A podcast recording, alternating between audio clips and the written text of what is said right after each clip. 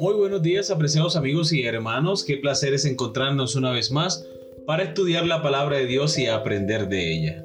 Así es, amor, qué bendición poder contar con este momento tan especial para poder estudiar de la palabra de Dios, aprender juntos y asimismo también compartir de eso que aprendemos cada día. Así que vamos a estudiar. Con ustedes Stephanie Franco y Eric Colón. Bienvenidos.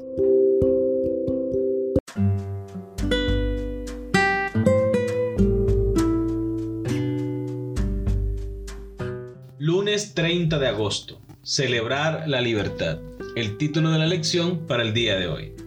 Vamos a recordar nuestro texto para memorizar, lo encontramos en Levítico capítulo 23 versículo 3. Seis días trabajará, mas el séptimo día será de reposo, santa convocación. Ningún trabajo haréis, día de reposo es de Jehová en donde quiera que habitéis. La segunda vez que escuchamos los diez mandamientos, Moisés repasa los 40 años de Israel en el desierto. Esta vez, la frase que introduce la razón para santificar el sábado no tiene relación con la creación, sino más bien con la liberación de la esclavitud y la servidumbre en Egipto, de acuerdo con Deuteronomio capítulo 5 versículos 12 al 15.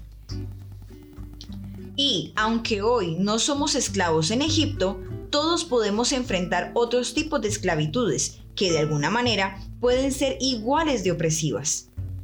¿Qué otras formas de esclavitud enfrentamos hoy? Vamos a leer Génesis capítulo 4 versículo 7, Hebreos capítulo 12 versículo 1 y 2 de Pedro capítulo 2 versículo 19. Génesis capítulo 4 versículo 7. Si bien hiciereis, ¿no serás enaltecido? Y si no hicieres bien, el pecado está a la puerta. Con todo esto, a ti será su deseo y tú te enseñarás de él. Hebreos capítulo 12 versículo 1.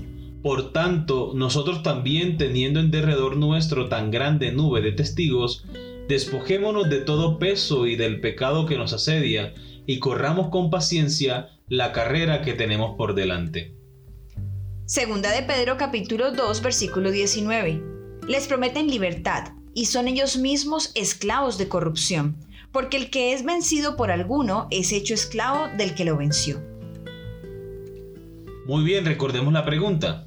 ¿Qué otras formas de esclavitud enfrentamos hoy?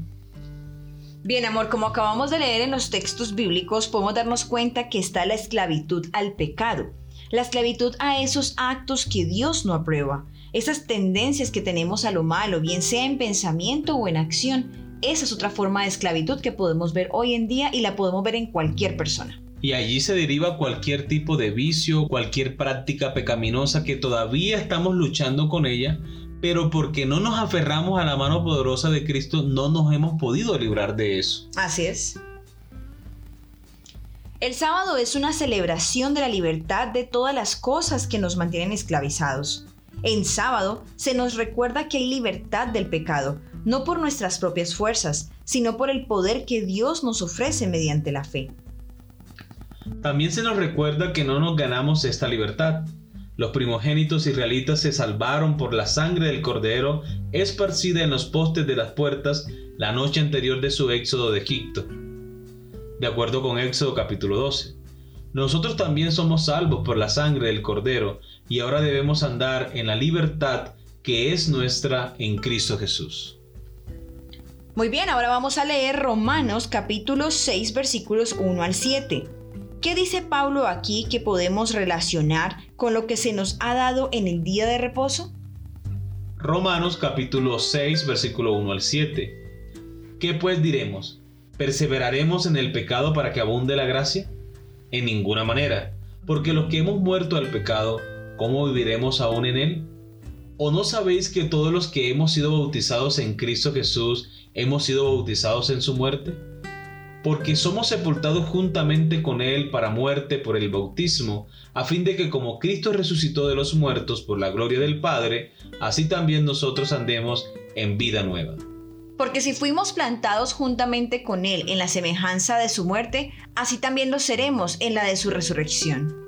Sabiendo esto, que nuestro viejo hombre fue crucificado juntamente con Él, para que el cuerpo del pecado sea destruido, a fin de que no sirvamos más al pecado, porque el que ha muerto ha sido justificado del pecado. Muy bien, recordemos la pregunta. ¿Qué dice Pablo aquí que podemos relacionar con lo que se nos ha dado en el día de reposo? Bueno, amor, considero que el sábado aquí, según lo que nos dice Romanos, debe ser para nosotros también como un recordatorio de esa salvación que tenemos en Jesús. Es que Él murió por nuestros pecados, Él derramó su sangre en nuestro favor y esa es una promesa para nosotros maravillosa y fiel, porque el Señor no falla y el Señor ha prometido que nos regalará vida juntamente con Él, así que no tenemos por qué temer. Y el sábado debe ser ese día especial en el cual yo recuerdo esa salvación maravillosa que viene de parte de mi amado Señor. Amén. Muy bien, continuamos con la lección. En el mismo enunciado de Deuteronomio capítulo 5 versículo 15, acuérdate que fuiste siervo en tierra de Egipto y que Jehová tu Dios te sacó de allá con mano fuerte y brazo extendido por lo cual Jehová tu Dios te ha mandado que guardes el día de reposo. Se le vuelve a recordar al pueblo que fue la obra y el poder de Dios en favor de ellos que los salvó. ¿Cuánto más nosotros como cristianos debemos darnos cuenta de que es solo la obra y el poder de Cristo en nuestro favor lo que nos ha salvado del pecado? Este mandamiento nos dice que descansemos en la salvación que Dios obtuvo por nosotros con su brazo poderoso. Dios es el creador y podemos confiar en que Él también nos recreará y nos liberará, incluso ahora mismo, de la esclavitud del pecado, si estamos dispuestos a dejar que obre en nosotros. Muy bien, queridos amigos y hermanos, hemos llegado a la pregunta final de la lección. ¿Cuál ha sido tu experiencia con la esclavitud del pecado? ¿Cómo podemos aprender a apropiarnos de las promesas que se nos han dado en Jesús de liberarnos de esa esclavitud? Quiero compartir con ustedes, hermanos, un texto de la palabra de Dios que encontramos en Juan capítulo 8, versículo 32. Y conoceréis la verdad, y la verdad os hará libres. La única forma de que nosotros podamos romper con las cadenas del pecado, con esas prácticas pecaminosas que todavía nos tienen atados y separados de Dios, es solo mediante el conocimiento de Cristo Jesús. Él es el camino, Él es la verdad y Él es la vida. Amén. Muy bien, queridos amigos y hermanos, hemos llegado al final de la lección para el día de hoy. Esperamos que haya sido de gran bendición para ti como lo ha sido para nosotros. Y recuerda nuestra cita para el día de mañana con una nueva lección. Que Dios te bendiga.